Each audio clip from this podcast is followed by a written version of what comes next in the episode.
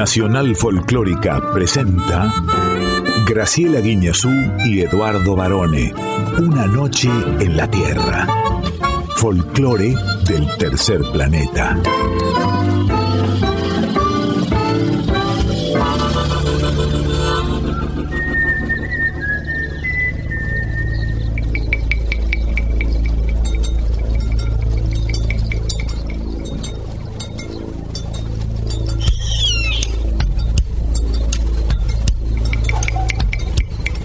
Ya es medianoche.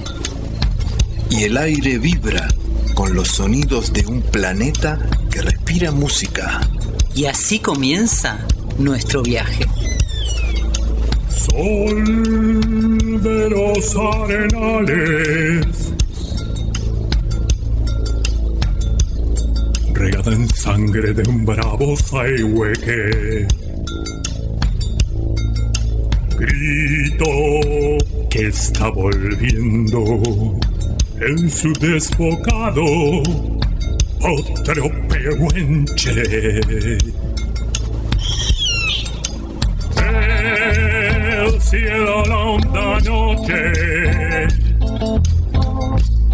se oye del viento la serenata. Tu voz la luna prende en la negra simba de mi araucana.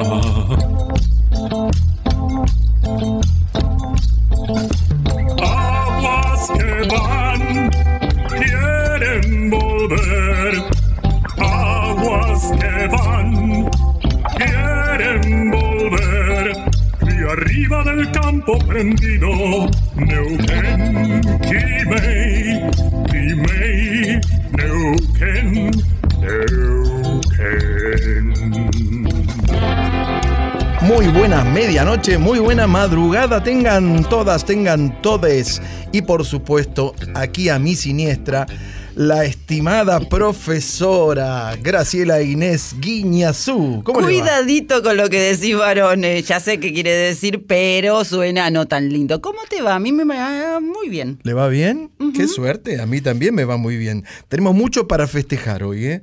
Muchísimo, le diría. En principio, bueno, ya es madrugada de martes, pero estamos como en el límite. Ayer pero, pero lunes- espere un poquitito. Em, eso a usted no le da el derecho que sea madrugada, no le da el derecho de venir en camisón. ¿Por qué? ¿Por qué es esto? Están de moda los pijamas, te quiero decir, Sí, pero no, ¿no? no es mi caso. Decía que ayer lunes festejamos los 40 años de la democracia argentina. Por supuesto. Una fecha importantísima para, para tener en cuenta, para recordar y para defender. También fue el cumpleaños de Bianca Barone. Ah, por supuesto, sí, sí, sí. 32 pirulines. Parece que fue ayer, mire. Veo que las madres generalmente, también algún padre, ¿no? Cuando es el cumpleaños de algún vástago, empieza a contar cómo nació. Y claro, el pibe o la chica se quiere tirar abajo de la mesa, porque lo último que quiere escuchar son esas historias contadas por des- vigésima vez, no sé, ¿Hiciste milésima eso vez. ayer vos? No, no, no, no, por supuesto que no. ¿Comiste tortita? No, no, eh, todavía no, no comí. Ah. ¿No ve que estoy delgado? Escuche, em, también hoy es una noche muy especial. Noche de brujas. Mm. Halloween en buena parte del mundo. Y ha habido, quiero decir, un anticipo de los festejos de esta noche de brujas que tiene como una historia, una historia que depende de las teorías, puede ser mística, religiosa, eh, relacionada siempre con la tierra, pero ha habido en nuestro país como una, sobre todo en la ciudad de Buenos Aires, una suerte de locura de fiestas el fin de semana. Claro. Y sobre todo Y sigue hoy, famosos. sigue hoy, ¿eh? Mm, sí, famosos que, y no tan famosos, que se han prestado en las redes sociales a mostrar sus looks. Totalmente extrañísimos. Claro. Algunos. Es la, es la onda del cosplay. Sí, pero eh, del exhibicionismo también extraño, como decía recién. Hubo polémica porque obviamente en una de estas fiestas de famosos hubo una persona que fue con una esvástica. Epa. Sí, ¿Y ayer, eh, ayer fue como comentario en, en las redes sociales, en el ex Twitter, en el X. Pero mm, nosotros tomamos esta celebración que no es nuestra, Para nada. porque en realidad nosotros lo que en, en, digamos, en el mundo occidental y cristiano, lo que se es originalmente es una vigilia del Día de Todos los Santos o del Día de los Muertos, en el caso de México. que Día ya- de Muertos, Día de. Muertos, Día sí. de Muertos. Que ya Anita hablará de eso.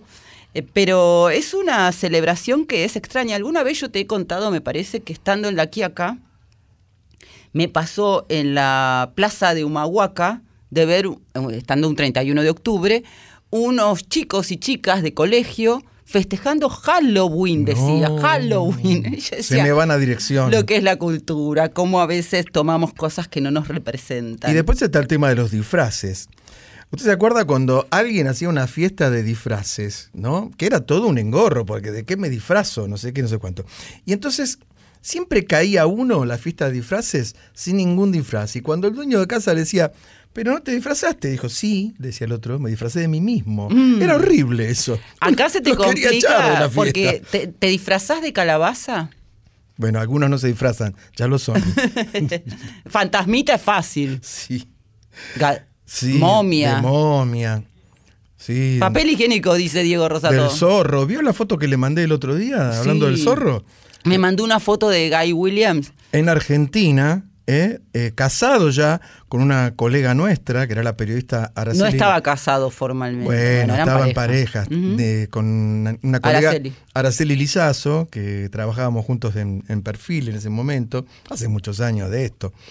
Y, y de fondo tenían un Citroën, un Citroën 13B. Imagínense el zorro que cambió Tornado, el caballo Tornado, por un Citroën 13B. Pero me costó reconocerlo porque estaba absolutamente de civil y ya no era. eh, no, eh, no estaba en sus años mozos, digamos. No, claro, estaba un poquito más gordo. Era la época que, que él hacía el show en el famoso Circo Rodas con... Fernando Lupis. Fernando Lupis, exactamente. Bueno, tenemos muchas noticias, tenemos muchas novedades. Y hablando de novedades, le voy a comentar, les voy a comentar a todos ustedes que la última moda masculina viene de la mano de Lionel Messi. La última moda. Y es la remera rota. Mm. Entonces parece que Messi salió a la calle con una remera toda rota y eh, la gente se la balanzó, lo miraron y le preguntaron y él dijo que lo había comprado creo que en Gucci, en esos lugares carísimos, no sé qué, y que está muy de moda. Entonces yo justo encontré un TikTok, si usted me permite, le, voy a poner un poquitito de esto.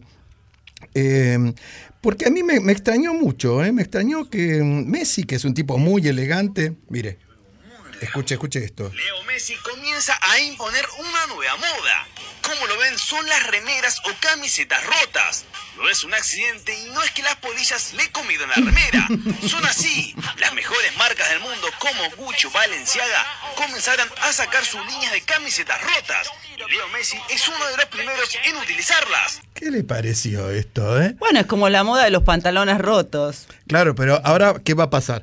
Van a empezar a salir las camisetas del Barcelona rotas, de la selección rotas, del cuadro este de, Miami, ¿cómo se llama? El Inter de Miami, rotas, todo roto. Y yo quiero decir algo. En este aspecto he creado tendencia, porque cuánto hace que vengo utilizando yo remeras rotas sin ser Messi.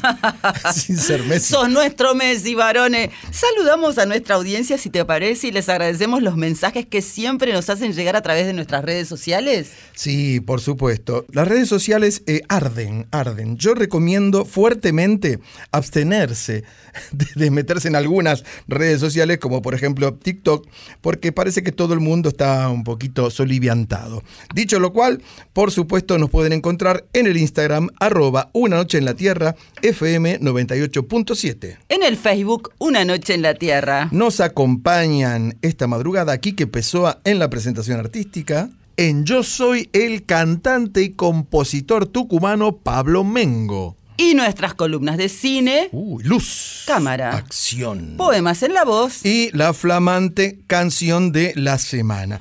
En los controles, sin disfraz, eso sí, ¿eh?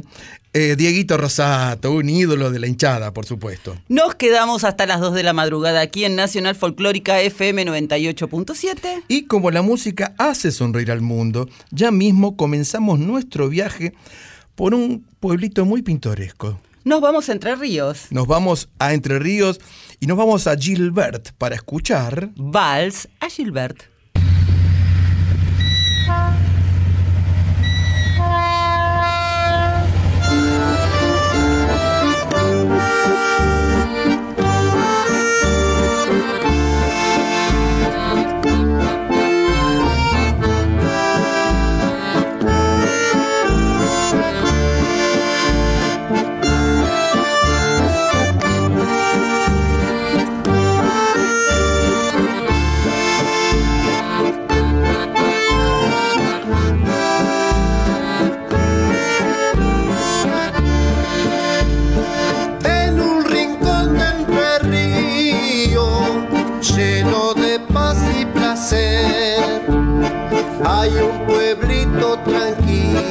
Lord.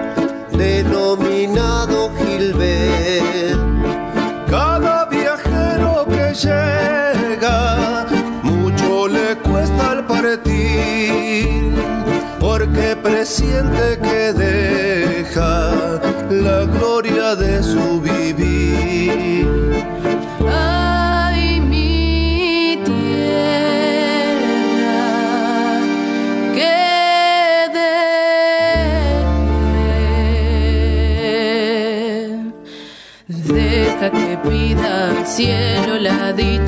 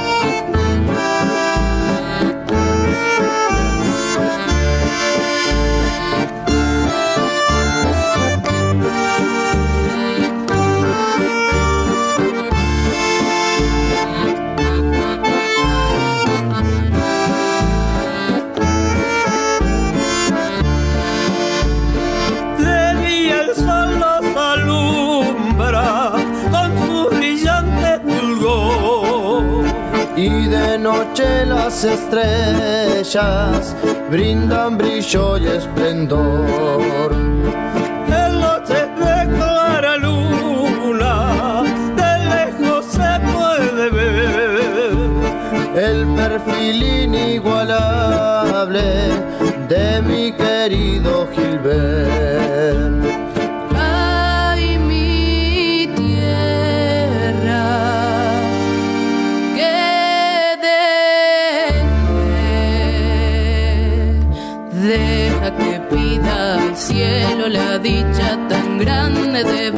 Volverte a.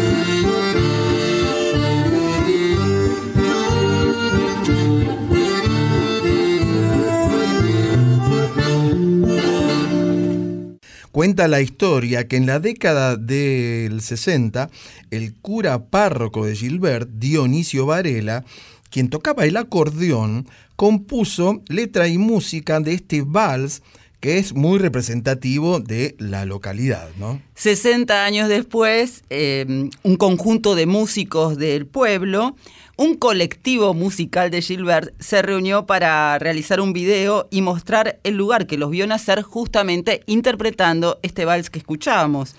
Participan eh, Bautista Sturla en bandoneón, Eduardo Pintos, Alfonsina y Beltrán Bondoni, Fausto Caballero y Carlos Darrechón en voz, Carlos Postillo en bajo, Ricardo Homus y Martín Caballero en guitarra, Carlos Portillo en teclado, Natalio Sturla en acordeón, y es una producción que ha sido hecha con tanto amor y pasión que nos ha contagiado, varones. Y para quienes no conocen, el pueblo de Gilbert nació a partir de un afincamiento de pequeños productores de campo alrededor de la estación del tren, como se usaba, después de haber sido instaurado, instaurado el ramal ferroviario General Urquiza cerca del año 1890. Y el puesto se llamaba Torcuato Gilbert. Está en el departamento de Gualeguaychú. Eh, tenés que acceder, ahora están mejor los caminos, pero hubo un momento es que era un camino de tierra complicado para llegar. Sí, pero estos pueblitos son encantadores. Muy pintoresco y también además tienen como su club social, por supuesto, una biblioteca que es muy interesante, la parroquia. Un grupo de teatro. Un grupo de teatro. Sí. Y también tienen esos puestos, te digo porque yo lo he conocido, de comida, un poco al paso, pero también tipo pulpería, uh -huh. y de venta de antigüedades muy interesantes porque venden las cosas de los campos, sí. el mobiliario que ha pertenecido a, la a familia. A familias rancias. Sí, yo tengo una, no fue de Gilbert, pero sí de la provincia de Entre Ríos, una máquina de coser que me hacía acordar a la de mi abuela, sí. que la compré justamente en este, en este tipo de... Era lugar. la vieja Singer, esa de ruedita uh -huh. que te pedaleaba. Sí, sí, señor. Bueno, entonces les voy a invitar ahora a compartir un un estreno musical delicioso, adorable. Llega lo nuevo de Pedro Guerra junto a Alicia Wonder. ¿Acaso? Ya te dije frases hechas y deshechas. Ya he soñado algún momento de tu piel. Ya crucé la calle el tiempo de tenerte. ¿Y acaso sonreíste alguna vez? Ya busqué en los agujeros mil presentes. Ya las cosas buenas todas las guardé. Ya tuvimos tiempo y ganas para todo. ¿Y acaso sonreíste alguna vez? Sonreíste? ¿Acaso me miraste? Pero no me viste. ¿Acaso sonreíste?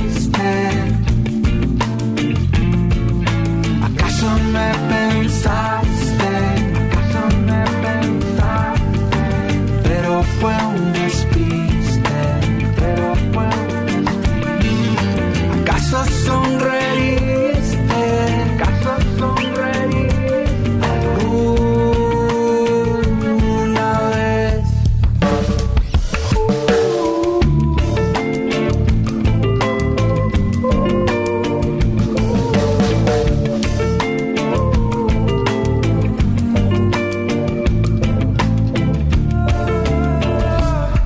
Ya te dije todo y todo eran tus ojos.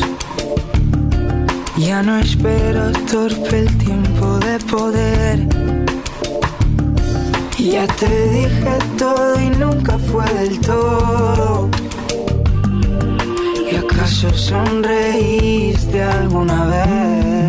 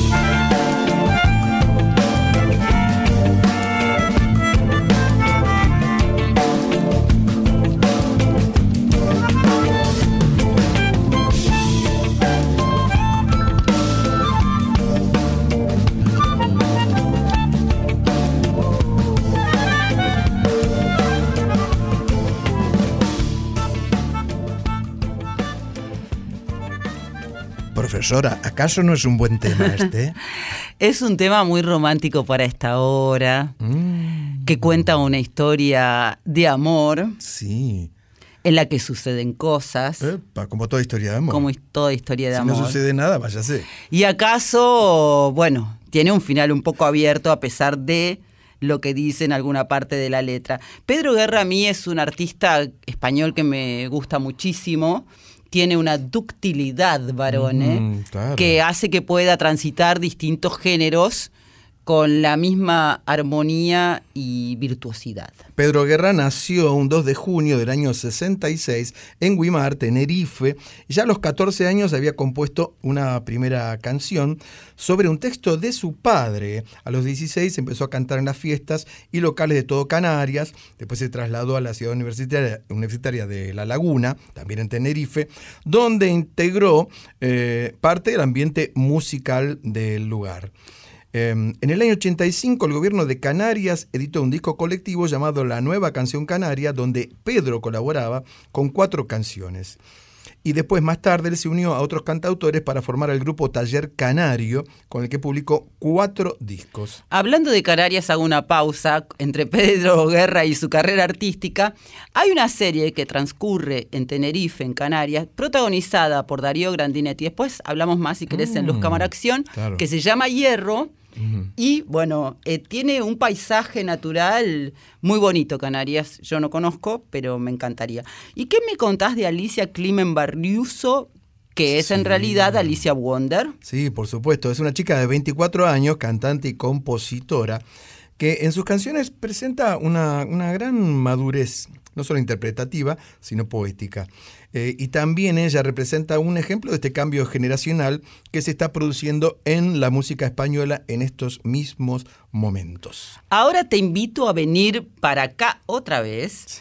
Para escuchar a Pablo Ramos y mm. los herederos del compás, entre paréntesis dicen estilo Darienzo. Claro, porque hay una historia detrás de esto. Que llegan para ser un tangazo. Loca. En esta mítica pista del Salón Cali Milonga Paracultural, con la voz de Pablo Ramos, los herederos del compás.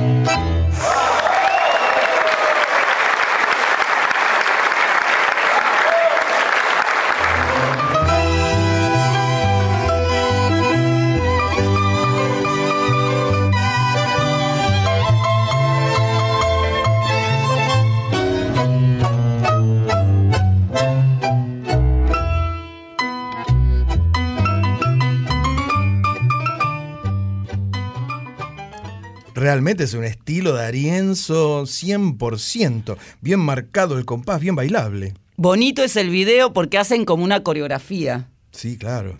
Eh, se van moviendo para un lado y para el otro. En la época de oro del tango había una confrontación declarada entre los fanáticos del gordo Pichuco Troilo que iban a escuchar a la orquesta y al cantor y la gente que quería bailar con Darienzo que no le interesaba el virtuosismo, ni los cantores, ni el gordo Pichuco, ni nada. Entonces dos por tres se armaba un toletole tremendo. ¿eh? Mm, sí. Se llegaba al, al pugilato, le diría. pugilato. Loca es una composición que nos lleva otra vez a España, porque es como la introducción del tango en español de 1992 y pertenece la música al catalán Manuel Llobés y la letra al madrileño Antonio Bergol, un periodista que trabajaba en Buenos Aires y que fue el que cayó totalmente seducido por el tango. Y en cuanto a Pablo Ramos, él es hijo de un gran cantor de tangos, Ovaldo Ramos, y por supuesto es director y la voz de los herederos del compás. Son de los pagos de Villa Adelina, en la, eh, es en el conurbano bonaerense, para ubicarse, un barrio todavía, a pesar de que tiene su, su costado céntrico, al que suelo ir seguido porque mi hermana vive en Patria al lado, Carapachay, sí. Y la conexión con Darienzo también viene porque el padre de Pablo Ramos, Osvaldo Ramos, fue bautizado artísticamente nada menos que por Juan Darienzo. Me encantaron y tienen un gran futuro Pablo Ramos y los herederos del compás. Yo la invito entonces que más que un compás agarremos la regla y midamos todo lo lindo que está por venir en una noche en la Tierra.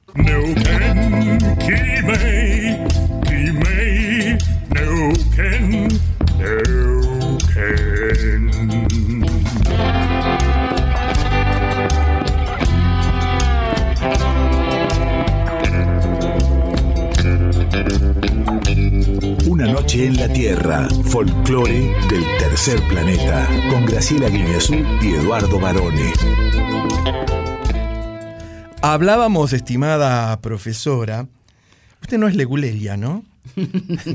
no, es profesora, solamente profesora. Bueno, eh, hablábamos hace un rato del Día de Muertos y como bien dijimos, si hay una persona especializada que tiene todo el, el mérito, la facultad y los blasones como para hablar de este día tan tradicional para los mexicanos, es nada menos que nuestra querida columnista, la periodista Anita Cecilia Pujals. Que llega para ser con X de México.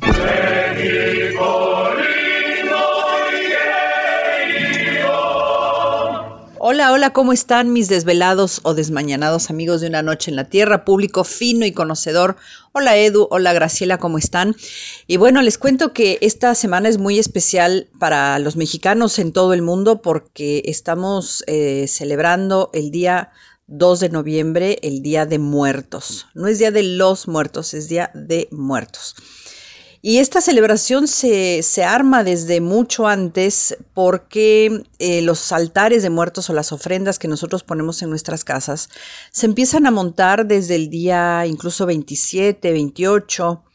Eh, eh, poco a poco la gente va armando sus altares con, con, flores, con las fotos de los difuntos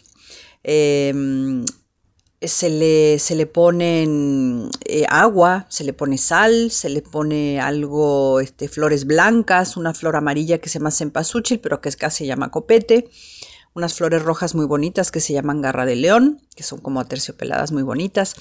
Le ponemos a nuestros difuntos em, eh, las comidas o las bebidas que les gustaban. En el caso de los niños se les ponen golosinas o incluso juguetes. A las mascotas, pues quizá un juguete el que le gustaba o su comida favorita. A la mía le gustaba el pollo, así que siempre le pongo un huesito de pollo. Em, obviamente se, ponen eh, saumerios, es decir, eh, nosotros tenemos la creencia de que los difuntos llegan en este transcurso de, de, los días, especialmente entre el día primero y el día dos, a visitarnos, entonces llegan atraídos por las luces de las velas, por los aromas. Y llegan con sed, así que les ponemos agua o alguna cosita rica que les gustara, como cervecita, vino, tequila, mezcal, en fin, lo que a nuestros difuntos les gusta, eso es lo que les ponemos. En muchos lugares Eh, la gente va y adorna las tumbas en los cementerios, pasa la noche en vela cantando, tomando alguna cosita, comiendo rico, acompañando a sus difuntos porque, porque existe la creencia y se celebra que nos visiten. Así que ese es nuestro Día de Muertos, es un día, yo creo que la festividad la segunda festividad más importante de México después del Día de la Independencia, declarada Patrimonio de la Humanidad en 2003 y que es bellísima, porque además, bueno, se han agregado cosas como desfiles de, calaveras, de Catrinas, así se llama el personaje creado por José Guadalupe Posada. Se hacen calaveritas literarias, es decir, versos o coplas que se burlan, eh, que es una oportunidad de oro para burlarse de los vivos. Hay muchas cosas muy bonitas que tienen, pues, que son permisos que nos damos, ¿no? Eh, para el mexicano no es que la muerte no signifique nada, ni mucho menos, no es que no nos entristezca que alguien cercano o lejano o conocido muera, sino que eh, tenemos otra actitud ante, ante esa vida porque nosotros pensamos que la vida es solamente una transición y la muerte también es otra transición. Entonces, em, de otra manera lo tomamos. Así que, bueno, pues esperamos que puedan acompañar estas celebraciones en donde quiera que estén. Y mm, como siempre, bueno, pues siempre hay, hay mucha, mucha, pero mucha música de, de, Día de Muertos. Se ha producido cualquier cantidad de música. Y yo hoy elegí para cerrar esta columna las famosas coplas del muerto. Eh, que son muy graciosas, es decir, nosotros de alguna forma también a través de la música nos burlamos un poquito de la muerte, jugamos un poquito con ella. Esto es de los folcloristas, los folcloristas que son una agrupación eh, mexicana, es una agrupación mexicana eh, y también con algunos ingredientes latinoamericanos que justamente en un disco muy especial reunieron canciones de Día de Muertos de Cuba, de otros lugares, porque no solamente en México se festeja el Día de Muertos, ojo con el cementerio de flores con los bolivianos este, y con los peruanos, obviamente, con muchos lugares del norte también de la Argentina. Así que estas son las coplas de la, del muerto, los folcloristas, y como decimos en México, que vivan los muertos, que al fin para morir nacimos. Hasta la próxima.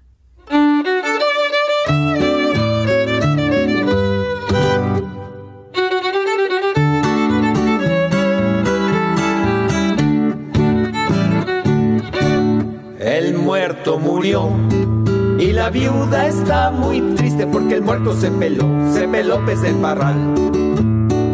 Pero le dejó muchos bienes y dinero, pues era trabajador.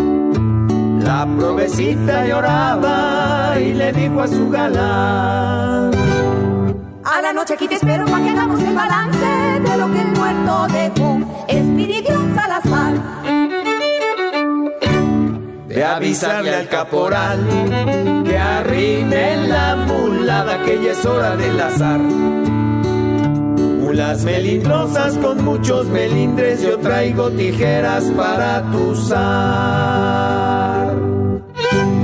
Para hacerle una falseta a mi mujer y a mi suegra, que las tengo que amansar. Guayabata de melón. Soy labrador oficio es carpintero, desde joven lo aprendí. Labro las finas maderas, si quieres te hago un violín. Para que te enseñes a tocar en las fiestas nacionales y también en un festín, te lo dice el serafín. Soy limosnero, mi perro, mi palito y mi morra y las limosnas que yo les pida de tragos me la han de dar, de tragos me la han de dar, de tragos me la han de dar para echarnos en mi morral. Y si los cuernos de un chivo alumbrasen, como la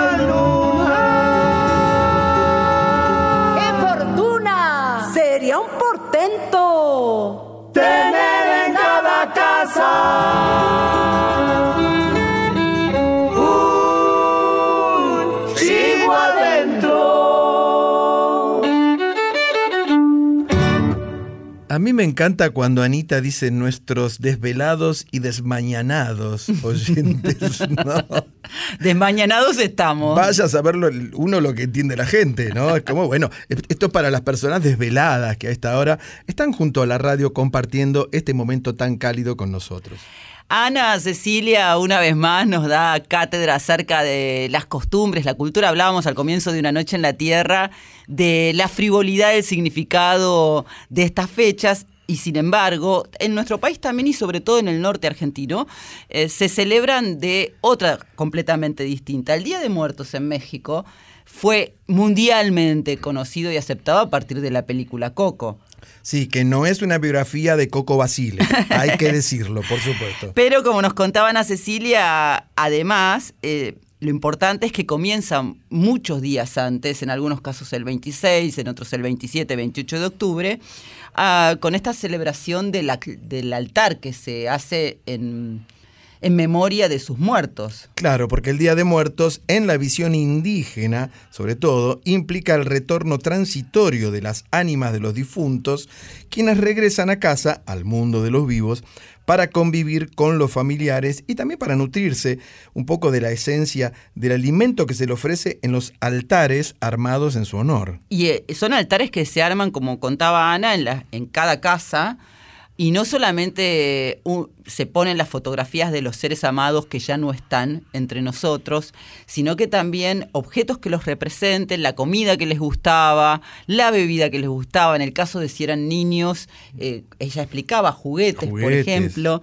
Es una celebración muy sentida. Claro, porque mm, en esta celebración la muerte no es que representa una ausencia o algo triste, sino que es una presencia viva. La muerte es un símbolo de la vida que se materializa en el altar ofrecido, profe. Es una cultura que a nosotros por ahí, los citadinos, nos cuesta entender porque no tenemos esa conexión eh, de, digamos, de, de homenaje en estos días, primero y 2 de noviembre, sino todo lo contrario, pero como yo decía, en el norte argentino, Jujuy, Salta, por ejemplo, está muy arraigado, sí, esta, esta forma de homenajear y de recordar a nuestros seres queridos. Y esta celebración en realidad se lleva a cabo los días primero y 2 de noviembre, porque se divide en dos categorías. De acuerdo con el calendario católico, el primero de noviembre es el Día de Todos los Santos, dedicado a los muertos chiquitos, o sea, a los niños, y el día 2 de noviembre a los fieles difuntos, es decir, a los adultos. ¿Vos querés que yo te haga un altar cuando llegue tu hora? Eh, ya me están probando la camisa de pino. ¿Cómo puede ser? qué bárbaro. Eh, andá diciéndome qué foto te gustaría que pongamos tuya. ¿Y usted qué opina de la muerte? Porque ese es un tema bastante controversial. Veo que hay palabras que la gente dice, no nombres eso. ¿No? Cáncer no se puede nombrar como una enfermedad, la muerte tampoco, porque trae mala suerte. ¿Por qué no se puede nombrar? La muerte es parte de la vida, por supuesto. Uno ha ido evolucionando con el transcurso de los años y va cambiando su mirada. Pero sí es cierto que cuando te toca la muerte de un familiar muy querido, toda esta teoría se desvanece. Se va por el retrete. Sí, porque vos no podés tener esa racionalidad para saber, como decía Anita al final, que, que en definitiva todos, eh, que se celebra porque en definitiva todos hemos nacido para morir algún día. Es difícil racionalizarlo cuando te ocurre no solamente con una persona inesperadamente, por, mm por distintas circunstancias que fallece joven, sino también hasta, bueno, mi mamá cuando falleció era una persona grande y sin embargo el impacto eh, fue igual de fuerte. Yo tengo la creencia de que hemos sido muy mal enseñados y que cuando uno dice que quiere aprender algo, en verdad primero debería desaprender algo que aprendió de, mala manera o erróneamente. Y este es uno de los casos, para mí por lo menos. Yo coincido, no solamente eh, el pueblo azteca celebra de esta manera, en China, por ejemplo, eh, el, velatorio se hace con el difunto, eh, sobre todo cuando, es un hombre, sentado en una silla todo vestido de blanco y la pareja al lado vestida de, de negro. Hay una fiesta, hay comida, se baila, hay música es, otra historia totalmente distinta. ¿eh? Sí. Entonces yo creo que muchas veces convendría replantearnos un poquito qué es lo que pensamos acerca de estas cosas. También en muchas ocasiones la despedida se hace con grandes comilonas en vez de... Bueno, en Estados Unidos también esto es muy, es muy común. Sí, eh, y eh, el tema del cementerio, bueno, ahora es como que ya no se utiliza tanto y se ha perdido como ese contacto que en los pueblos, distintos pueblos de, nuestra, de nuestro país, vos podés ver que los cementerios que generalmente están a la vera de la ruta, en estas fechas, por ejemplo, se llenan de flores y de ofrendas, recordando en la memoria de la gente que, que amamos. Y finalmente cabe mencionar que la Organización de las Naciones Unidas para la Educación, la Ciencia y la Cultura, o sea, la UNESCO, declaró en el año 2008 esta festividad como Patrimonio Cultural Inmaterial de la Humanidad por su importancia y significado, ya que se trata de una expresión tradicional, contemporánea y viviente al mismo tiempo, integradora, representativa y comunitaria. Para escuchar a Ana Cecilia eligió la Copla del Muerto, muy divertida por los folcloristas. Exactamente. Y hablando de cosas divertidas, llega una sección que todos esperamos, pochoclo en mano, excepto Diego Rosato, que se compra el maní con chocolate. Llega entonces luz. Cámara. Acción.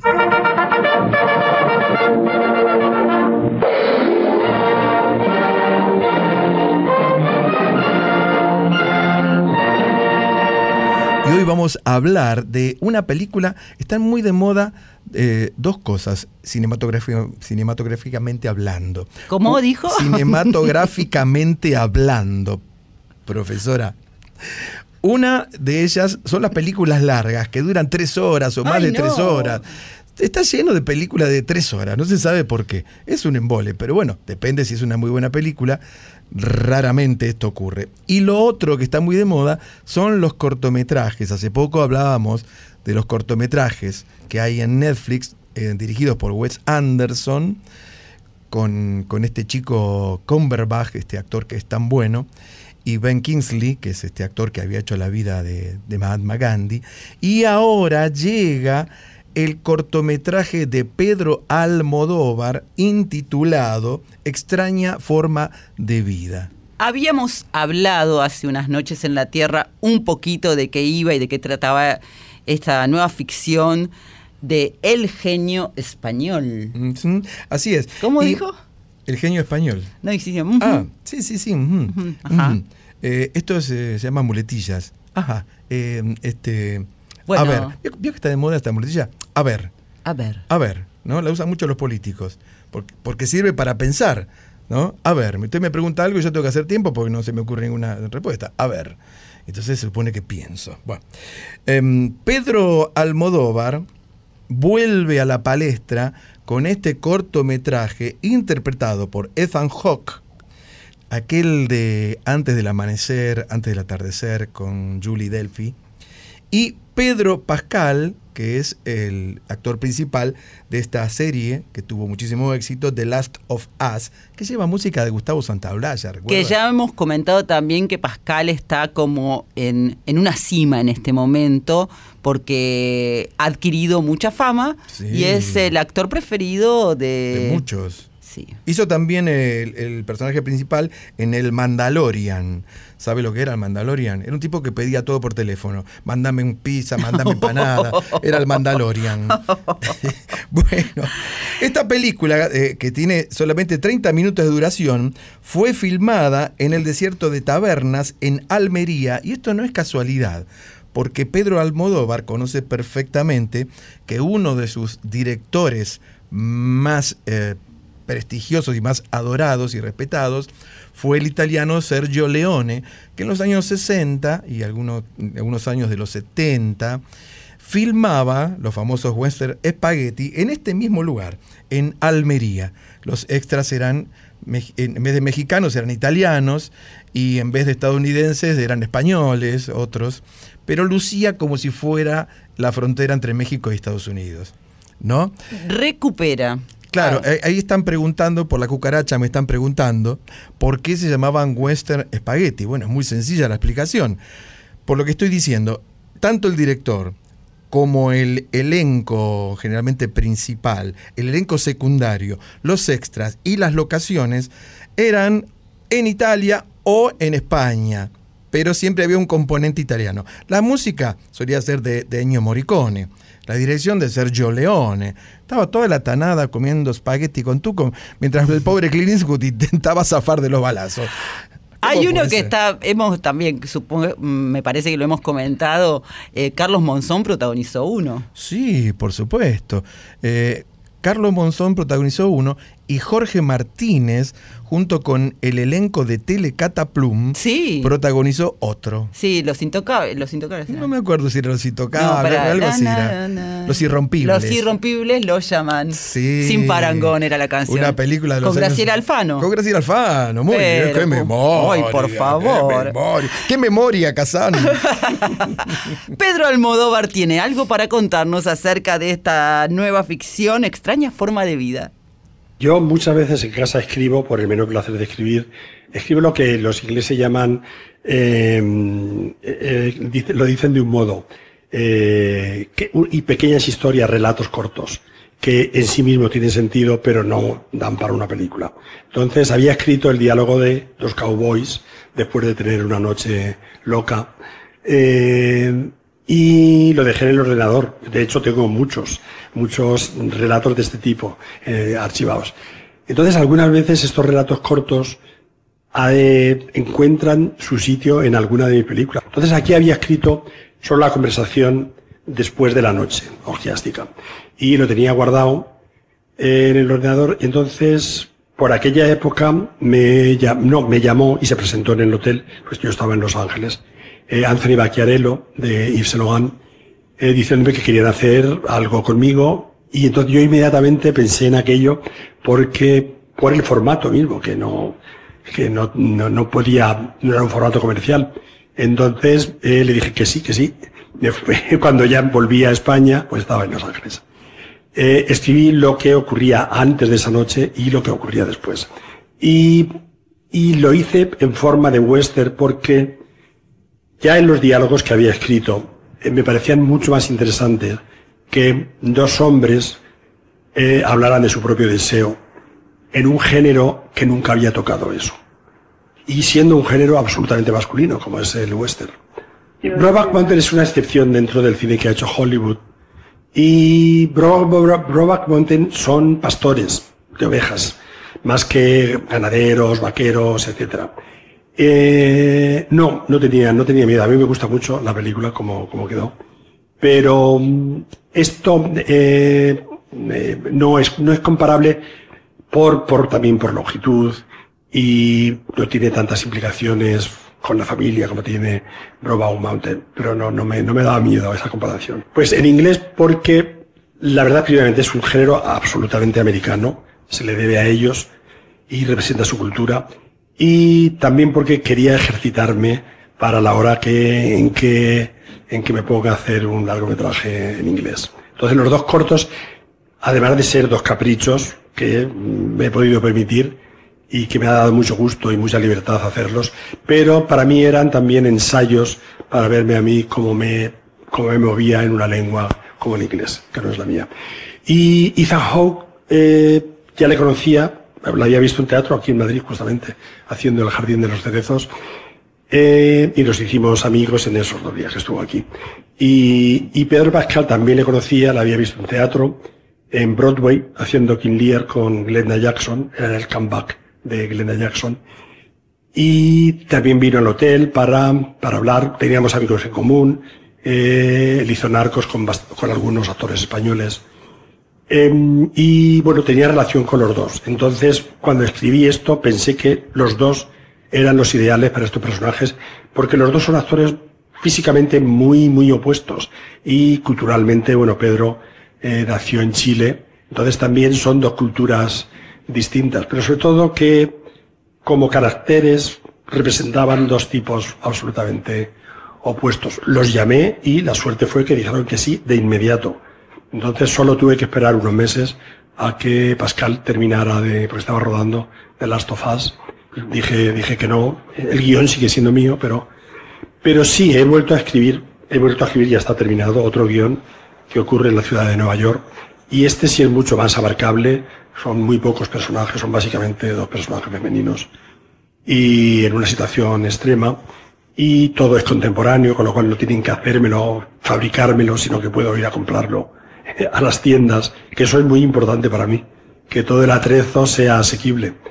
Eh, entonces estamos lentamente, ya hemos localizado eh, varias de las localizaciones en Nueva York y estamos preparando, preparando eso. O sea, sé- o sea que espero, espero no volverme atrás en el último momento, porque ya lo he hecho más de una vez y voy a quedar muy mal con, con los actores americanos. Pues fíjate, es más relajado, porque no tienes los nervios de la competición eh, y sin embargo sí tienen la excitación de ver qué pasa eh, entre los espectadores, cómo reaccionan, cómo- cómo, reacciona la crítica eh, y sobre todo que han hecho una excepción llevando un corto a la, a la selección oficial.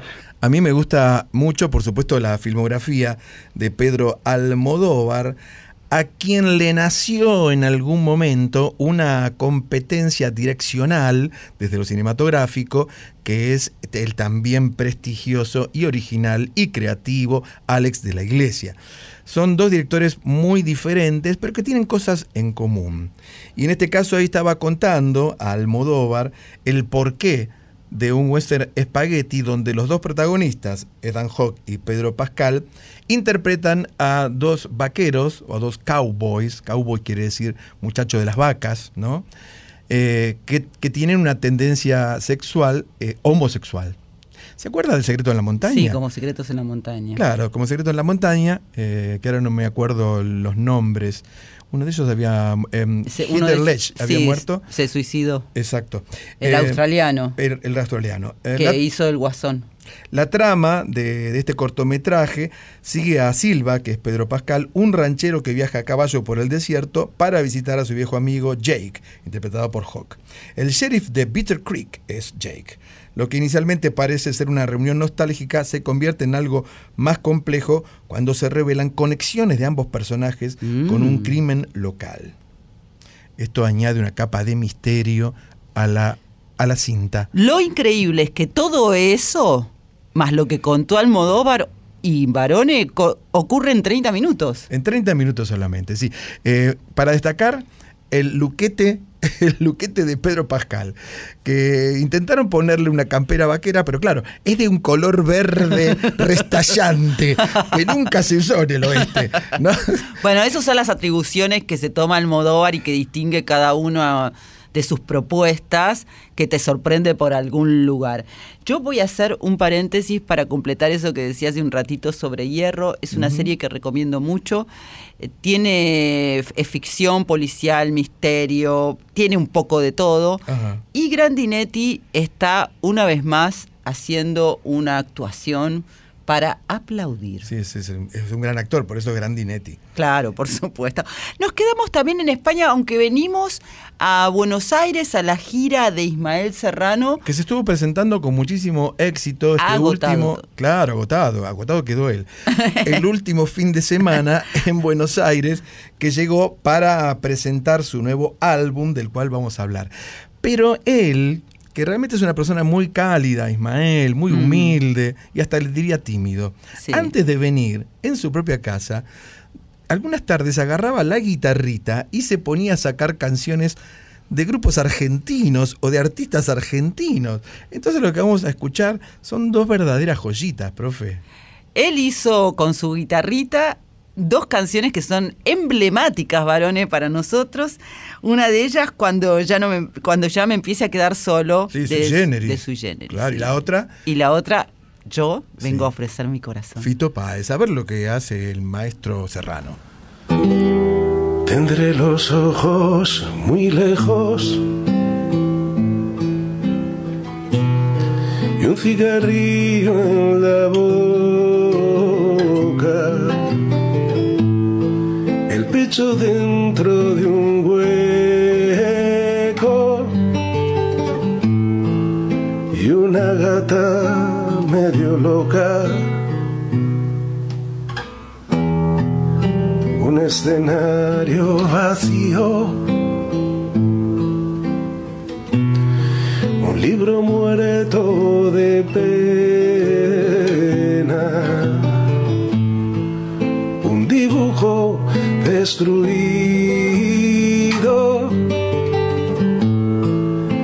y la caridad ajena. ¿Quién dijo que todo está perdido? Yo vengo a ofrecer mi corazón, tanta sangre que se llevó el río. Vengo a ofrecer mi corazón, no será tan fácil, ya sé qué pasa, no será tan simple como pensaba, como abrir el pecho y sacar el alma. Una cuchillada del amor, luna de los pobres siempre abierta. Yo vengo a ofrecer mi corazón como un documento inalterable. Yo vengo a ofrecer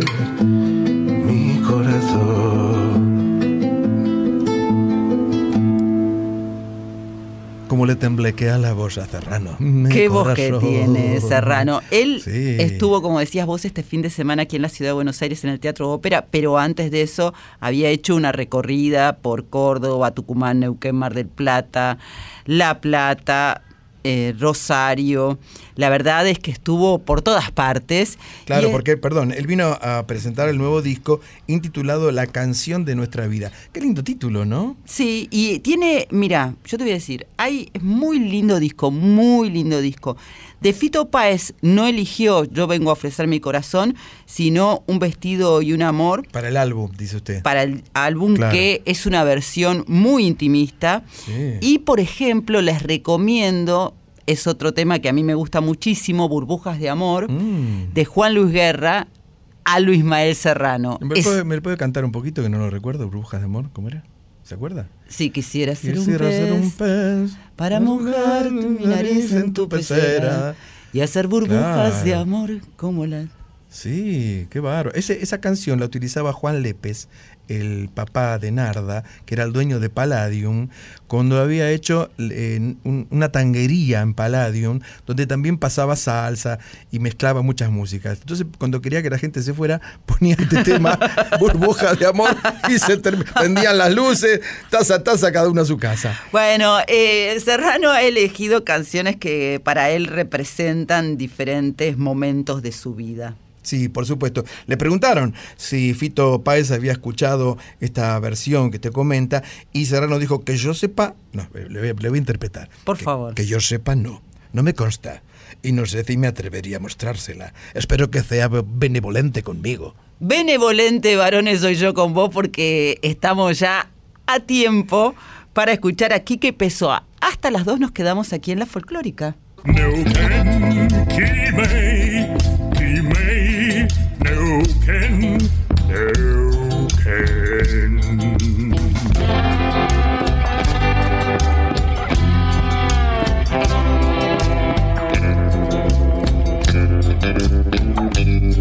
Una noche en la Tierra, folclore del tercer planeta, con Graciela Guineazú y Eduardo Barone.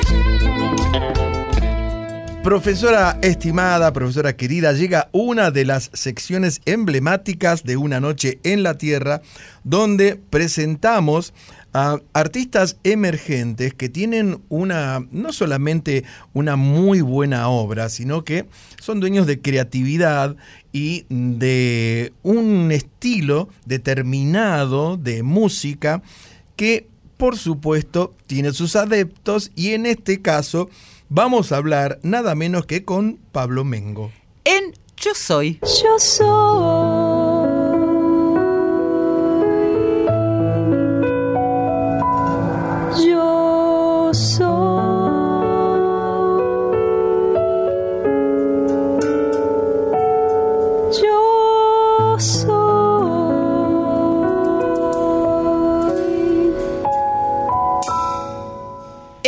Músico, guitarrista, compositor, arreglador y un tucumano de ley. ¿Cómo andás, Pablo? Muy buenas madrugadas, Graciela y Eduardo, aquí en Una Noche en la Tierra.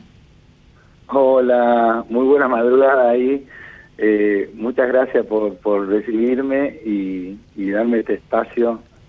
Acá andamos muy contentos porque se viene una, una fecha especial. Pablo, vos tenés un, un recorrido eh, bastante amplio, llevas eh, más de 20 años con la música, ¿es así?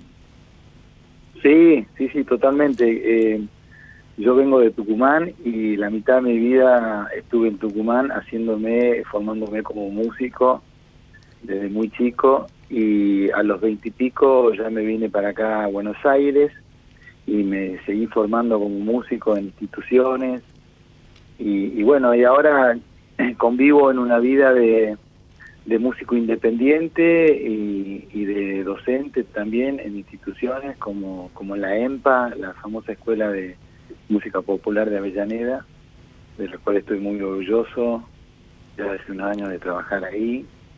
Y, y por supuesto, en esta ciudad de Buenos Aires tan grande, las posibilidades para crecer como músico siempre eh, son muy altas y, y el techo nunca nunca se ve acá en Buenos Aires, ¿no?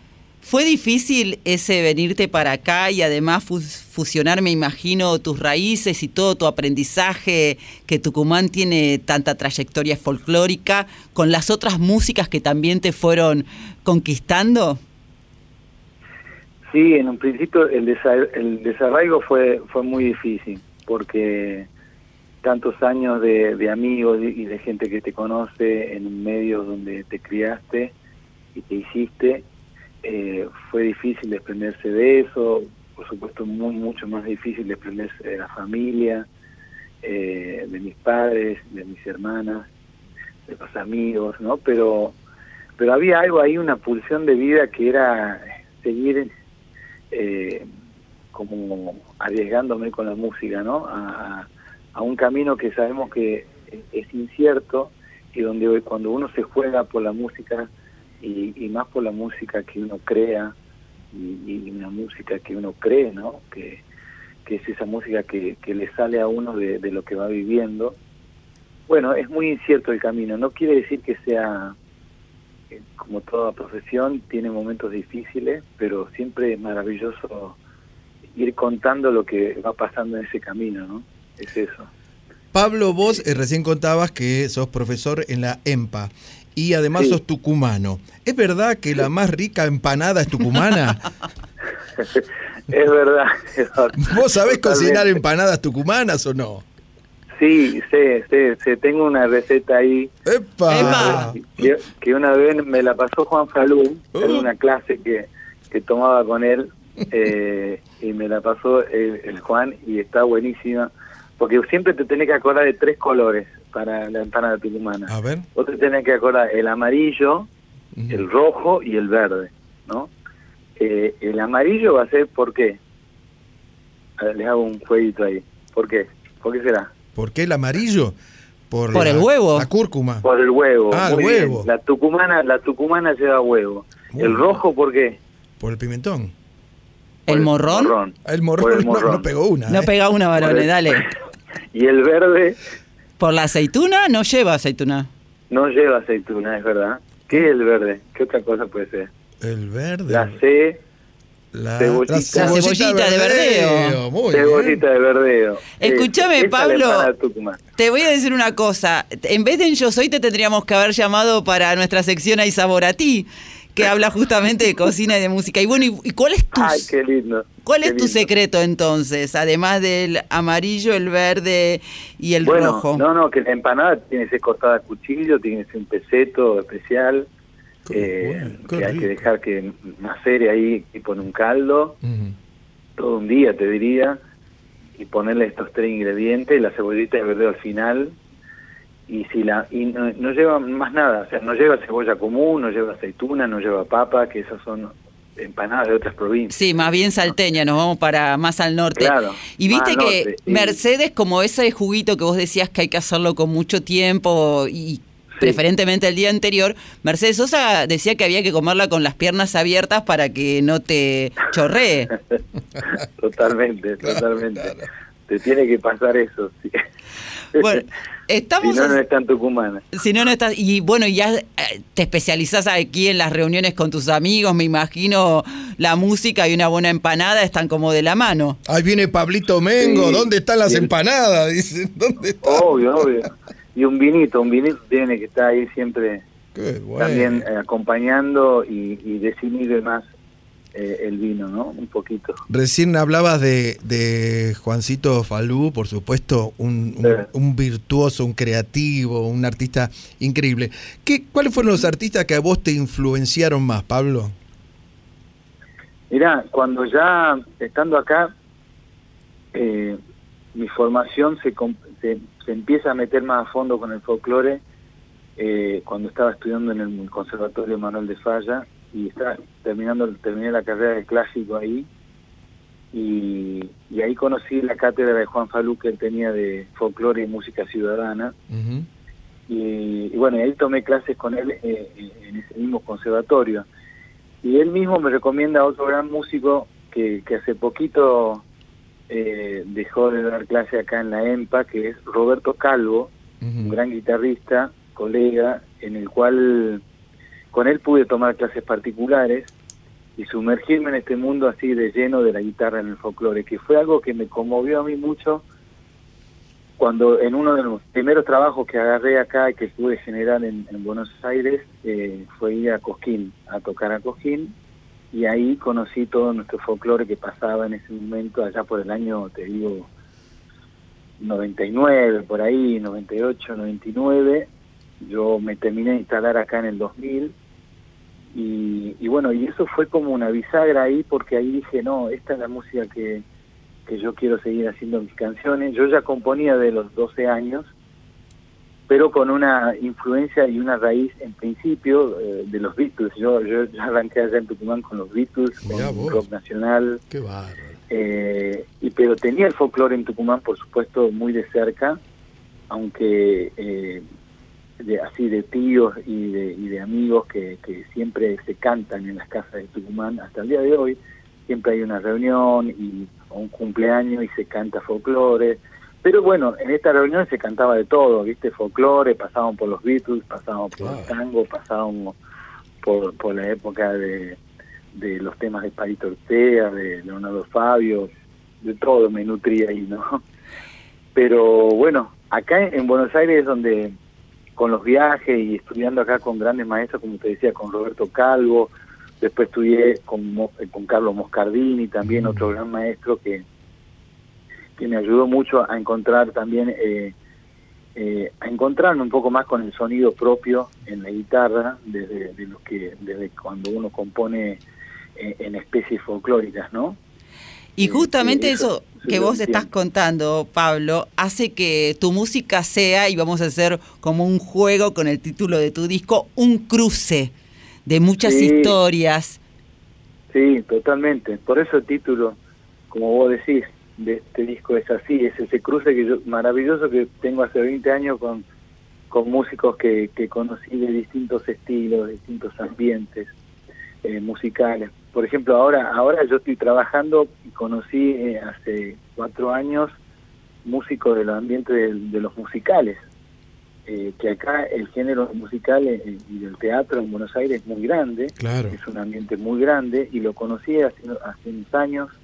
Y ayer justo terminé una función en el Teatro Maipo haciendo uno de los musicales más maravillosos que, que bueno, en los que he trabajado y, y- y experimentado una, una vivencia, bueno, única, ¿no? Que tuve en mi camino, que, que es hacer esto, combinar eh, música con, con, con actores, con actrices, con cantantes, eh, contando historias, ¿no? Y en este caso, este musical a mí me conmovió mucho porque es un musical que tiene raíces folclóricas de, de Canadá, de música country. ¿Cuál era? De música...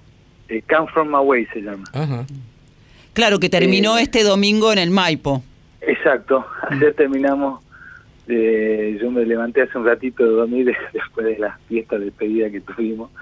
Y, fue una, una noche inolvidable porque segunda temporada que termina. Y, y ahí también topándome con raíces folclóricas de- del mundo eh, y conociendo un gran ensamble de músicos y, y como te digo, este cruce eh, me ha permitido a mí moverme y pues estar en movimiento. He podido conocer muchos músicos, mucha música del mundo y eso es lo que plasmo en este disco, ¿no? Eh, En estas canciones últimas que, que grabé, así como en proyectos solistas. Pablo, He tenido mi- he te- tenido mi. Te, te hago una pregunta. Si yo, si yo no supiera nada de folclore tucumano, cosa que no es verdad porque soy una especie de erudito. ¡Ah, qué grande! Lo que tiene Pablo Barón es que es modesto, te quiero decir, ¿eh?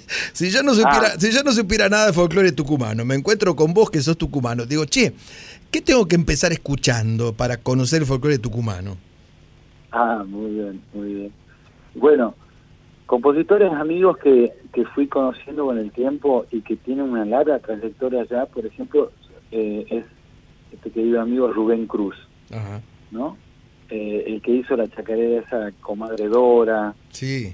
eh, como Los sauces al viento, un compositor de, de- de- que tiene una trayectoria enorme, que ha compuesto muchas canciones, y ahora imagínate que ya está componiendo, eh, compuso un disco de boleros, por ejemplo, también, y todo desde allá de Tucumán, ¿no? Claro. Te diría que eh, él, Rubén Cruz, eh, bueno, eh, el mismo Juan Falú, eh, el Pato Gentilini, eh, Grandes nombres. Digo que entre tantos músicos tucumanos, por supuesto, Pablo Mengo, que este jueves vas a estar con otro músico amigo tuyo, Martín Miconi, haciendo un cruce entre lo tuyo y lo de él.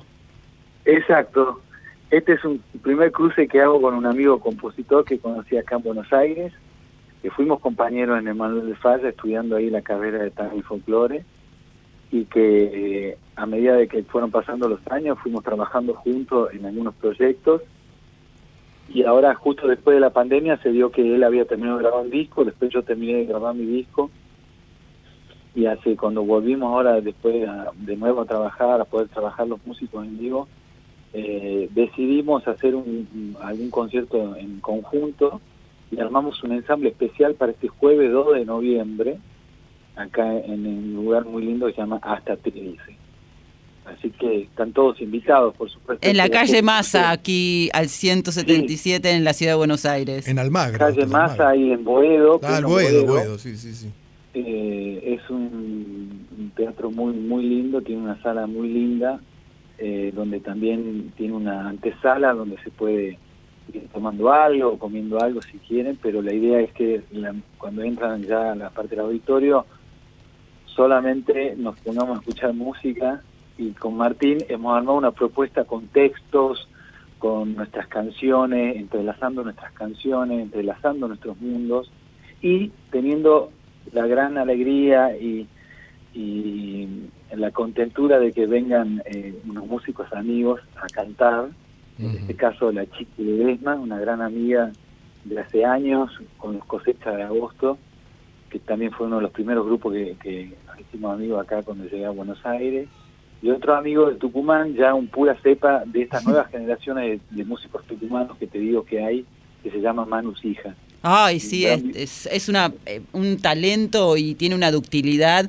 bueno, como Sí. la tuya, digamos. Ustedes se ve que comen empanadas y le hacen bien. No, la empanada se envió, sí. No, pero estos pibes de la nueva generación no sabés.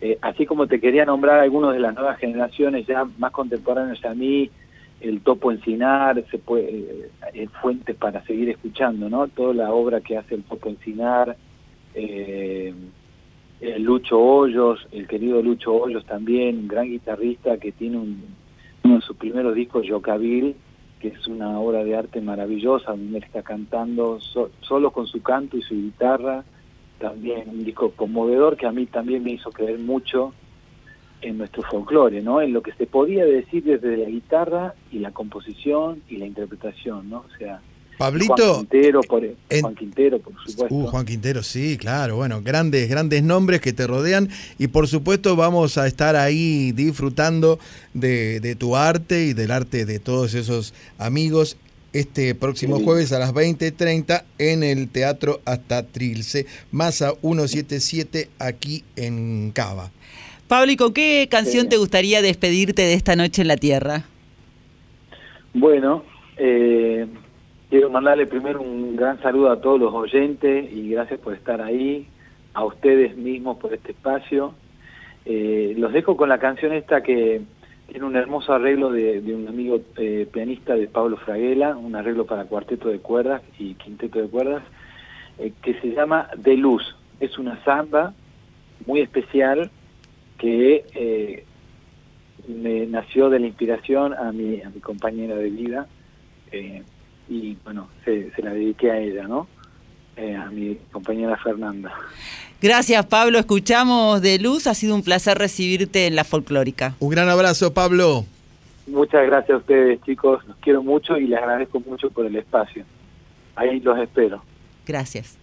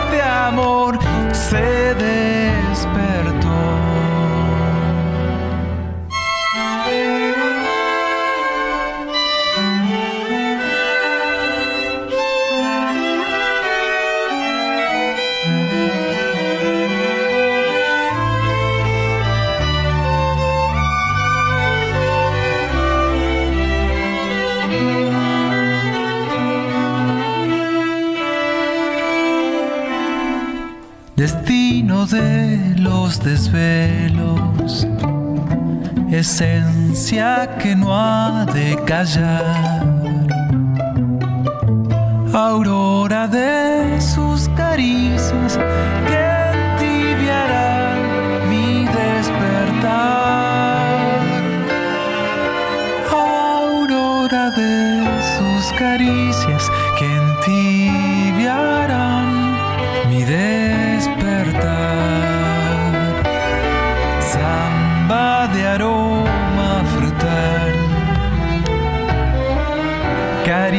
primavera.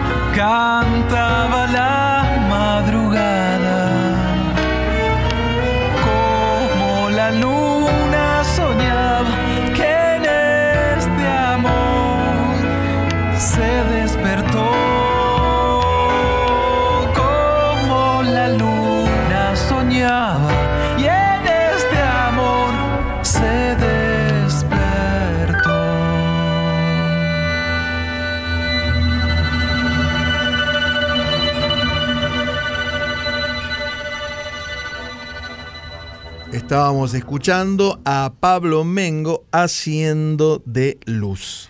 Qué linda nota, qué lindo escucharlo, como uno a veces empieza hablando de algo y termina eh, recorriendo toda su provincia y toda su música.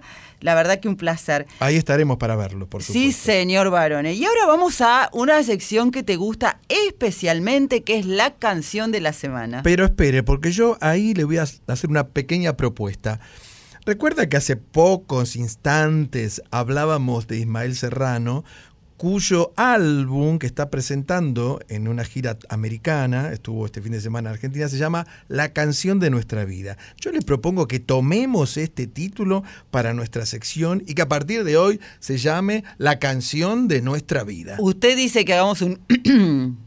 ¿Un qué? Una licencia. No, no, esto Un es- homenaje. En la Real Academia diría que es un choreo. La canción de nuestra vida entonces, esta semana es... Uy, lloraré. Por Gabriela Unice.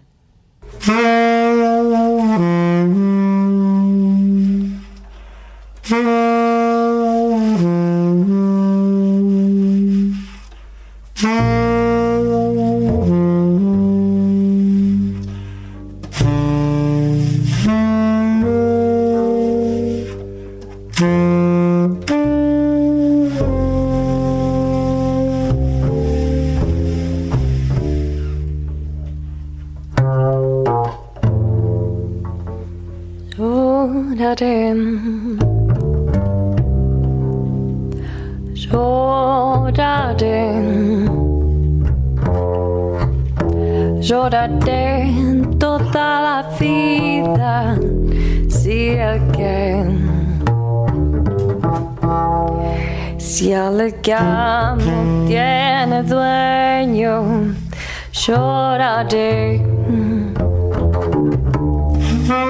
En un silencio profundo lloraré,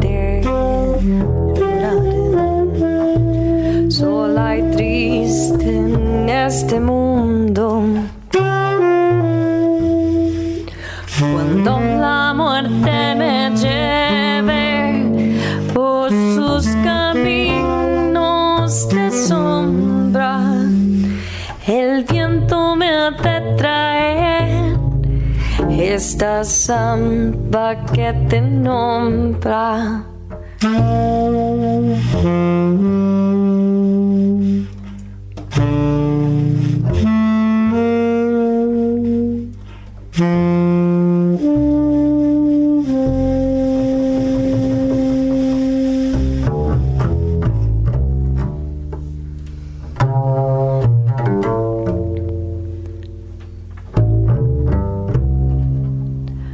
Lloraré, lloraré toda la vida si alguien, si el que amo tiene dueña, lloraré, lloraré. En un silencio profundo lloraré. Triste sola en este mundo.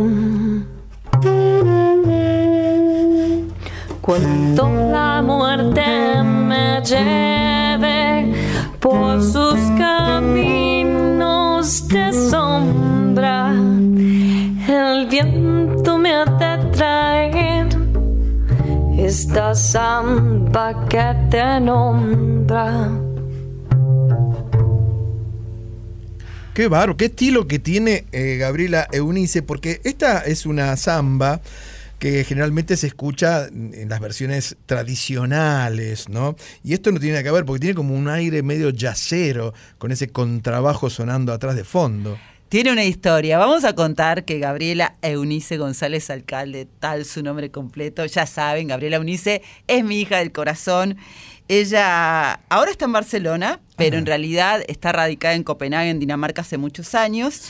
Y está acompañada por un músico argentino, en este caso en Lloraré, que es Miguel Crosoli, y un músico noruego, que te regalo la forma de pronunciar el apellido, Peter Asbjörn. Asbjörnsen, Asbjörnsen, claro. Bueno. pero, pero todos le dicen Pedrito. Sí, todos le dicen Pedro. Y este tema eh, pertenece a un demo que grabaron, a un EP que grabaron Gabriela y estos dos músicos en el Conservatorio Rítmico de Música de Copenhague. Gaby es arquitecta, pero además es música, cantante y escritora. Publicó hace dos años ya Busco Extras para actuar en mis sueños, que fue su primera novela. Pero la música no ha sido para ella un hobby, sino que también en Copenhague eh, se ha presentado en conciertos, tiene una, eh, es una ciudad culturalmente muy parecida a Buenos Aires en el sentido de la propuesta cultural que existe y de música, y ella siempre lleva las canciones que tienen que ver con sus raíces, con las nuestras, que son las, eh, por ejemplo, Lloraré, esta samba, pero a su manera. A mí me llama la atención, eh, no sé si es el segundo nombre o uno de sus apellidos, Eunice. Ay, el otro día ya me lo preguntaste cuando le mandamos saludos porque cumplió años hace poquito, el Sí. 3 de octubre. Bueno, es su segundo nombre. Viene, como muy bien dijiste la otra vez, Barone, eh, de Grecia, tiene un origen griego, y significa aquella persona que alcanza la victoria. Y es una mujer libre e independiente. Creo ¿Todo que eso de- significa? Sí, señor. mire bueno, todos los nombres significan muchas cosas, pero eh, la define muy bien y ella artísticamente para todos es Gaby, la verdad. Pero artísticamente elige el nombre Eunice y de hecho su primera novela la publicó sin sus apellidos, sino como Gabriela Eunice. ¿Y todo el nombre completo me lo repite? Por favor? Gabriela Eunice González Alcalde. Claro, bueno, yo le dije, eh, yo voy a hacer lo mismo a partir de ahora. Eh, yo ya no soy más Eduardo Barone. Pues yo soy, mire, yo soy, eh, primero en italiano, porque soy italiano, Eduardo Giuseppe Barone del Ponte di Campo Basso, que, eh, que también quiere decir algo. Quiere decir el que come muchas milanesas. Ah, Pensé que ibas a decir en parada. Bueno, con los otros entonces, Eduardo. Eduardo del- Giuseppe. Giuseppe del Ponte. Sí, qué lindo, ¿eh? Me gustó. Me Barone gustó el- del Ponte Sí, me gustó el estilo de. Unice, le quiero decir. Sí, bueno. Me gustó, me gustó mucho porque tiene un estilo muy de cabaret alemán de los años 20. Y quiero que usted se lo diga si habla en algún momento con él. Le vamos a pasar, por supuesto, esta, este programa, porque la otra vez cuando le pasamos con los saludos también le gustó. Bueno, Lloraré es una de las primeras zambas presentadas por Gustavo Cuchi Leguizamón. Sí, nada menos. La registró oficialmente el 15 de diciembre de 1955, pero en realidad él se encontró con esta samba que pertenece a la música popular y es anónima por lo menos dos años antes, cuando la grabaron los chalchaleros. Él estuvo un paso así rasante con los chalchaleros, el Cuchi, y fue la primera canción, la primera samba canción que grabaron los chalchaleros Claro. y su primer gran éxito. Pero tiene una historia. ¿Quiere que se la cuente o no, varones? Sí, sí, pero previamente quiero decirle que la mejor versión de Lloraré, que yo escuché por lo menos, es la mía propia. Yo eh, grabé Lloraré y la gente lloraba cada vez que, la escuchaba. lloraba mucho. De pena lloraba. Por favor, varones. Bueno, cuénteme Bueno. la historia de Lloraré. Eh, Como dije, es una canción anónima. El Cuchi Leguizamón hizo un trabajo de recopilación muy importante con aquellas eh, coplas o canciones, de, sobre todo de su provincia. eh, y le puso la música en algunos casos, en otro caso la letra con Castilla. Pero en este caso, cuando los chalchaleros la- después la seguían cantando, como se terminaron un poco distanciados, porque el Cuchi había tocado con ellos y dijo con estos locos no tocó más y no les auguró un buen futuro, a medio que se equivocó ahí. La cuestión es que cada vez que la cantaban decían es- expresamente, lloraré de un autor anónimo, quitándole todo mérito al Cuchi. Claro. Eso lo contó uno de los integrantes de, de los chalchaleros que contó toda la anécdota, cómo fue eh, en un hotel de Salta durante un concierto, el chango José Antonio Sarabia Toledo. Esta Qué- anécdota que te Qué estoy contando. lindas, qué lindas las composiciones del Cuchi. A mí me gusta mucho la Pomeña, por ejemplo. Sí. Bueno, Gaby y Eunice hace una gran versión de la pomeña también. Pero yo elegí esta y desde aquí, desde la folclórica. La arenosa, perdón. También, claro. La arenosa. Yo te iba a comprar unas manzanas. No, bueno. Me salieron re arenosas, mire. No te puedo decir nada. Bueno, estamos aquí en una noche en la Tierra hasta las 2. Y lloraré. Neuquén, Quimei,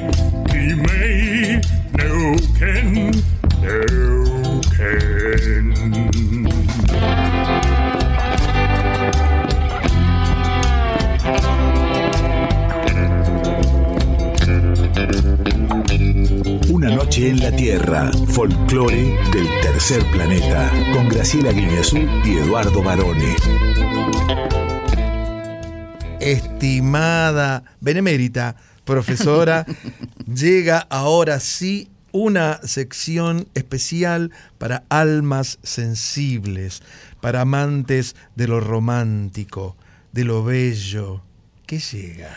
Antes de decirte que llega Barone, te voy a hacer una invitación. Invíteme.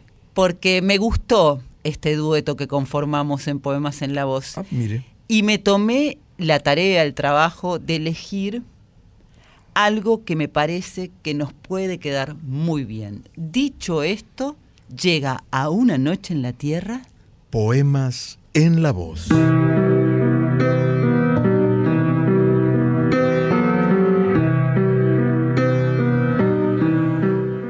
Hoy, Nanas de la Cebolla. Poema de Miguel Hernández. La cebolla es escarcha, cerrada y pobre, escarcha de tus días y de mis noches, hambre y cebolla, hielo negro y escarcha, grande y redonda. En la cuna del hambre mi niño estaba, con sangre de cebolla se amamantaba, pero tu sangre escarchaba de azúcar, cebolla y hambre.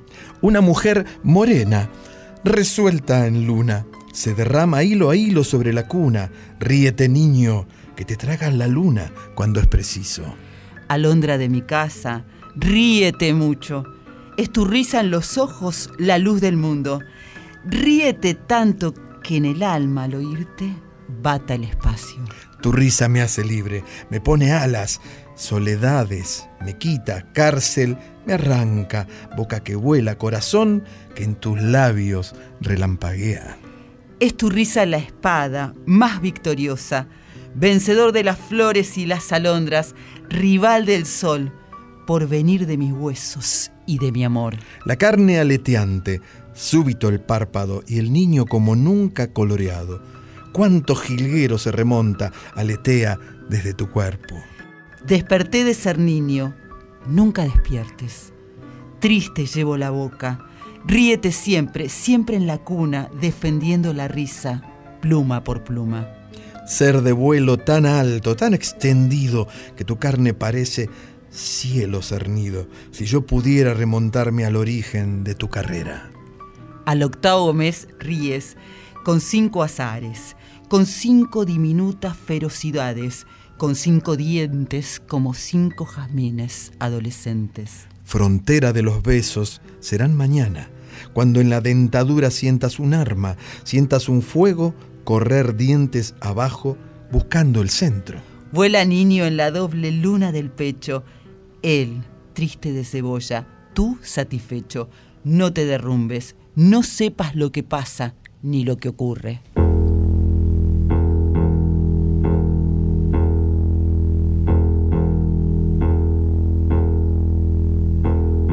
La cebolla es escarcha, cerrada y pobre,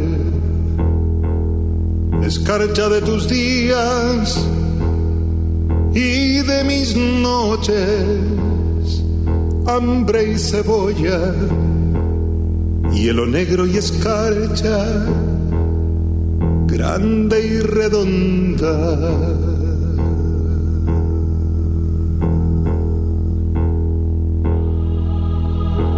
En la cuna del hambre mi niño estaba con sangre de cebolla se amamantaba, pero tu sangre escarchada de azúcar, cebolla y hambre.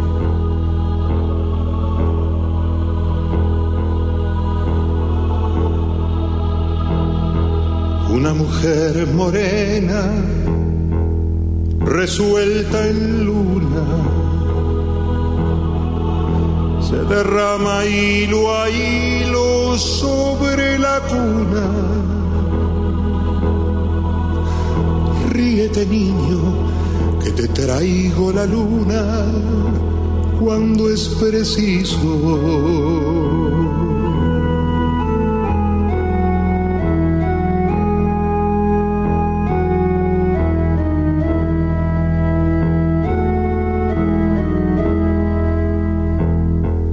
Alondra de mi casa, ríete mucho, que es la risa en tus ojos, la luz del mundo. Ríete tanto que mi alma al oírte bata el espacio.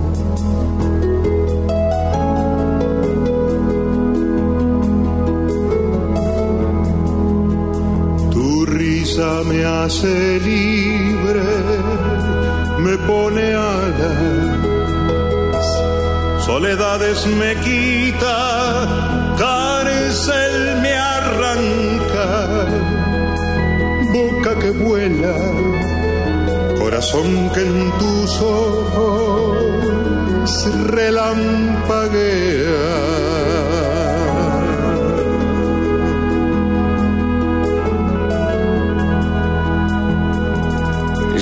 Es tu risa la espada más victoriosa, vencedor de las flores y las alondras,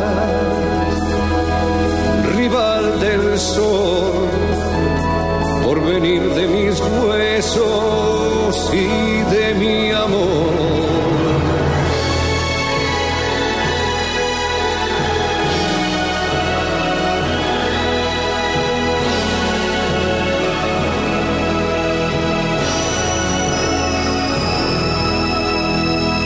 Desperté de ser niño, nunca despiertes, triste llevo la boca, ríete siempre, siempre en la cuna,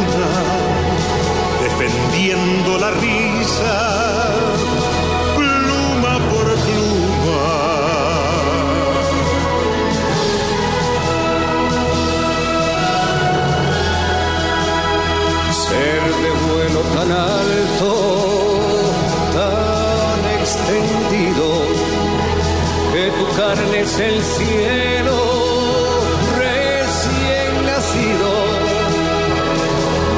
Si yo pudiera remontarme al origen de tu carrera.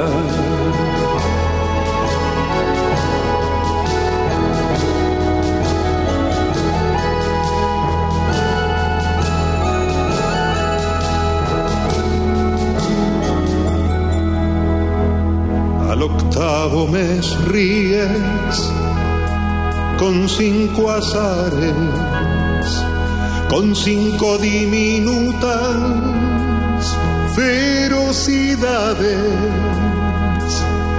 con cinco dientes, como cinco jazmines adolescentes.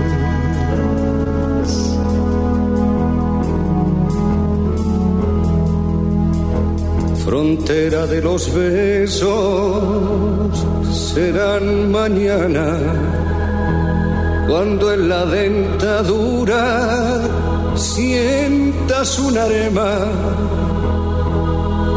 sientas un fuego, correr dientes abajo buscando el centro.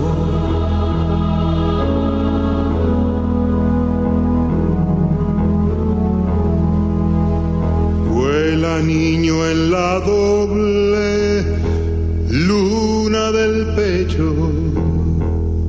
El triste de cebolla, tú satisfecho. No te derrumbes, no sepas lo que pasa. ni lo que ocurre.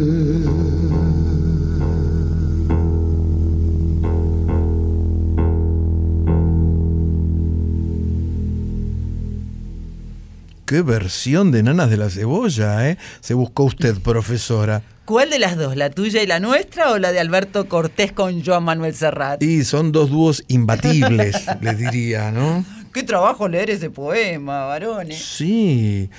Eh, es largo, pero es muy, realmente muy bonito, como casi toda la obra, por supuesto, de Miguel Hernández, a quien en su momento el Dano Serrat le dedicó un álbum entero, si recuerda. Precisamente esta versión eh, tiene que ver con la invitación que le hizo Serrat a Alberto Cortés para participar de ese álbum, pero la que escuchamos en realidad es la que está incluida en el disco A mis amigos de 1975 de Alberto Cortés.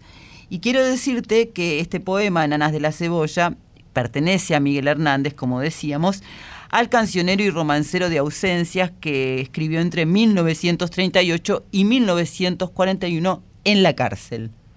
Sí, él murió, Hernández, el 28 de marzo de 1942, víctima de la tuberculosis, como bien dijo usted, en la cárcel. Pero sin embargo, antes de eso, había recibido una carta de su esposa, Josefina Manresa, donde le contaba que ella y su hijo solo tenían pan y cebolla para alimentarse. Hernández se puso muy triste con esta noticia y decidió entonces escribir Las nanas de la cebolla. Por eso es una Las nanas de la cebolla es una es un poema en realidad que como decíamos está hecho canción que te va llevando a todos los estados de ánimo de Miguel Hernández luego de recibir esta carta de su mujer y entristecido, por supuesto, y apenado, y, y, también impotente por la situación que estaba pasando su familia a partir de la persecución política que él sufrió y con y que lo termina llevando a la cárcel donde él muere. Pero en estas nanas de la cebolla, además, va pasando por esos estados de ánimo, porque una parte en donde habla del hambre, de la pobreza, de las penurias familiares a partir de su ausencia, también le habla a su hijo más chico uh -huh. y le da consejos, que se ría, que disfrutes la vi que de la vida, que más allá de lo que ocurre hay una ventana siempre de esperanza. Claro, Hernández le dedicó eh, estas canciones de cuna, porque son verdaderamente uh -huh. canciones de cuna, a su segundo hijo, Manuel Miguel, mientras, como usted bien notificó, estaba preso en la cárcel de Torrijos. Algo que es eh, un detalle no menor, él fue escribiendo estos poemas, incluido Nanas de la Cebolla, en trozos de papel higiénico en la cárcel uh -huh. y se publicó por primera vez aquí en Buenos Aires después de su muerte. Sí. Eh, y como la cebolla tiene este, este romancero tiene muchas capas y todas son hermosas. Realmente es un autor para redescubrir Miguel Hernández. Muy, ¿eh? muy que como vos decías, bueno, Joan Manuel Serrat le ha dedicado un disco entero, nada menos. Sí, profesora, eh, ahora vamos a cambiar de tema, ¿no? Sí, señor. No voy a hablar del precio de la cebolla ni de nada de todo esto. Qué rica que es la cebolla. Y tomaste ¿Qué? nota sí, de la cebollita de verdeo en la empanada tucumana. De, Varones, de, de Pablo, sí, lo que no dijo pegaste recién. una, te quiero decir. Y porque yo, yo tengo menos cocina que Guillermo Nimo. Es decir, yo, yo pegué 3 de 2 en el sentido que primero pensé en tiempo real rápidamente. El verde, lógicamente, es la aceituna, pero la tucumana no lleva aceituna. Claro. Y no, claro, es la cebollita verde. ¿Y por qué se dice contigo pan y cebolla? ¿Usted tiene alguna idea? Usted que es profesora, sí, emérita. Y por supuesto, es súper fácil. A ver. Que cuando hay amor sí. del bueno, del verdadero, del que hace bien, no importa lo que tengas porque uh -huh. te tenés con el otro. Pero al precio que está la cebolla ahora. y al precio que está el pan. tiene que ir al pan, tiene que ser millonario el tipo. Bueno, pero si yo te dijera contigo, suponete frutillas y crema. Y, y, y ahí y se sushi, complica. Sushi. O sushi claro. no, y palitos. Epa. Claro, ahí se va complicando. Sushi no, y, mm, salsa Caviar. de soja. Ah, salsa de soja, sí, sí, sí. O sea, de acuerdo, el, el pan y la cebolla se supone. El pan se multiplica. Es toda mm. una alegoría lo que voy una a decir. alegoría bíblica, diría. Sí. O, o, el pan, con el pan vos multiplicás. Con un bollito de pan haces mucho. Pueden mm. ser pancitos, panzotes, depende de lo que hagas. Y con el pan que yo te doy estoy multiplicando el amor. Claro. Y la cebolla le pone un gusto a nuestro amor también. La cebolla es una verdura muy utilizada, muy utilizada. Muy utilizada, en serio, sobre todo en, en algunas eh, comunidades, por ejemplo, la colectividad judía utiliza muchísimo la cebolla. Los niches de papa son riquísimos y son con papa, cebolla. Y se come esa cebollita que la hacen como salteada, ¿no? Sí. Es que hay muchos tipos de cebolla. Qué rico. A mí nunca me ha salido, ya que estamos hablando de cebolla, la cebolla caramelada no me sale ni a palos. Y dicen que es muy fácil. Es muy fácil Nunca porque se hace en su propio jugo, varones. Sí, no hay que ponerle azúcar, nada. Bueno, si no te sale, ponele azúcar, pero en realidad no es necesario. Claro. Porque mientras la vas saltando, mi tip sería con un poquito de manteca y aceite. Si fueras vegano, sería solamente con aceite, que no sos vegano. No, no, pero no. bueno, que la vas dejando a fuego muy lento, porque si no se te va a tostar eh, demasiado. Pero si sos impaciente, no te sale, échale azúcar. Yo diría que el socio Azúcar. ideal. Azúcar. azúcar, azúcar. Azúcar. Como decía Celia Cruz. El socio ideal de la cebolla es el ajo para mí, ¿eh? Para mí. En lo que a mí respecta, por lo menos. Siempre, pero si no le vas a dar beso a tu amor con el que tenés el, con- El pancito, pan con- el pancito con ajo y cebolla. Qué rico. Varones con la cebolla y el pan, llegamos al fin de esta noche en la tierra. Sí, profesora, ha sido un verdadero placer. Nos despedimos hasta la próxima, la próxima semana, el próximo lunes a la medianoche y madrugada del martes. ¿Y quienes han acompañado a estos dos calaveras que están aquí conduciendo? Quique Pesó en la presentación artística. Ana Cecilia Pujals en Conex de México. Pablo Mengo, yo soy. Sí, y mm, Luz Cámara Acción, donde escuchamos a Pedrito Almodóvar, más. Por supuesto, y la canción elegida o la canción de nuestras La vidas. canción de nuestra a Gabriela Eunice. A Gabriela Eunice. Seguimos comunicados como siempre toda la semana a través de nuestras redes sociales. En el Instagram, arroba una noche en la tierra, FM 98.7. Y en el Facebook, varones. Una noche en la tierra. Agradecemos a nuestros compañeros El Mago Diego Rosato, Y José Luis de Dios, que hacen la puesta en el aire. Mónica Lisi, En la operación técnica. Darío Vázquez. Que siempre sube el podcast disponible en la web de Radio Nacional y en Spotify. Qué lindo el mensaje que nos mandó el otro día Darío Vázquez. Siempre es tan amoroso, además Sí. de un gran profesional. Muy buen compañero, muy, Muy buena- buen muy buen ser compañero. humano. Y el hijo es mejor todavía. Sí. ¿Eh? Ese nenito es increíble. A Violeta Epifanio. La Chuchi que siempre sube las secciones a la web de la folclórica. Muchas gracias por acompañarnos. De nada. Digo, no. Nos volvemos a encontrar la medianoche del próximo lunes, ya madrugada de martes, ¿qué? ¿Qué pasa? Noviembre, no, varones. no, noviembre, noviembre. Pero tú vienes. Escúcheme, perdón. ¿Cómo se pasó el año? Hay que decir esto. ¿Cómo se pasó el año? ¿no? Volando, varón, y volando nos vamos mientras cantamos Kimei Neuquén. Por Tijuana no responde con la voz de Flavio Casanova. Estimada profesora, ha sido un tremendo placer. Que tengas una bonita semana.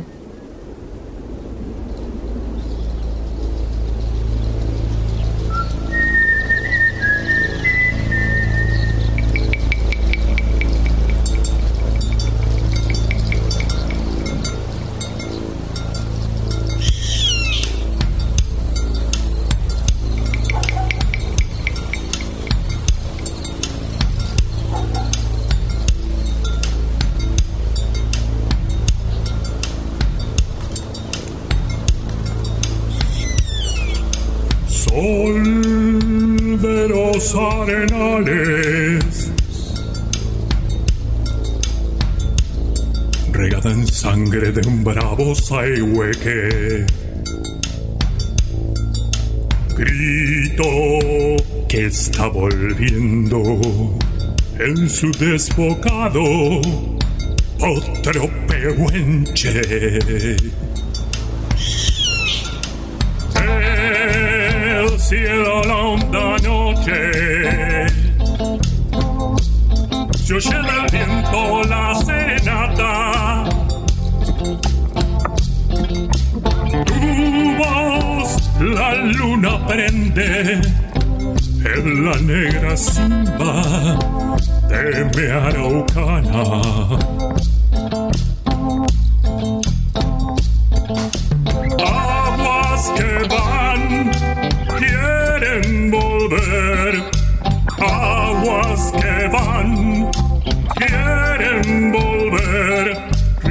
arriba del campo prendido. Neuquén, Kimei,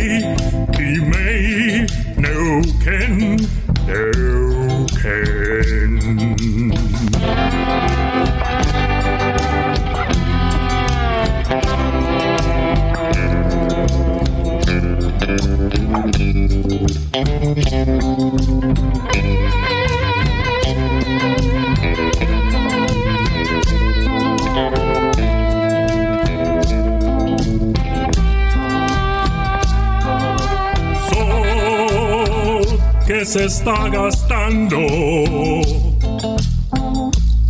en piedras lajas y turbias corrientes.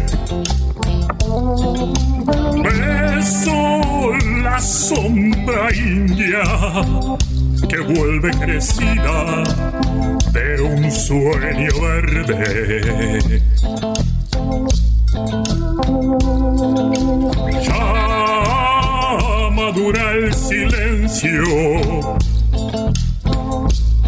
Por el agreste vientre de tus bardas.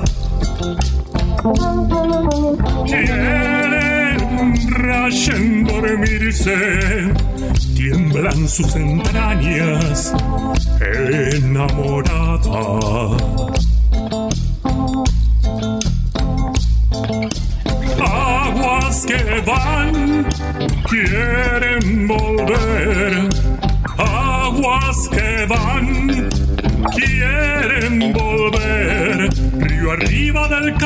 Canto